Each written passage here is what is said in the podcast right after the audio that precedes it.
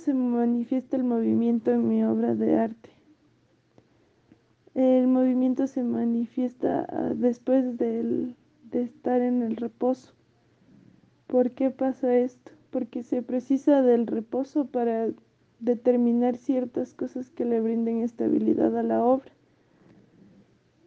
A partir de esto, eh, después de montar cimientos o, que la obra tenga alguna fortaleza, eh, me separo, tomo distancia de la, del objeto, de la obra que estoy viendo. Y trato de no, de evitar que sea evidente, evitar eh, dar información, eh, evito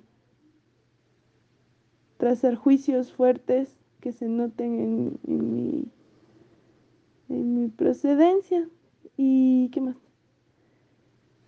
Y sobre todo trato de evidenciar eh, las cosas que estoy viendo que, que la obra está tratando de no decir mediante la obra tratar de que las cosas hablen.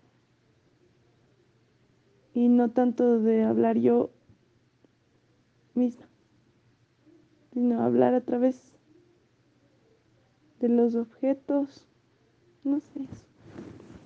Debo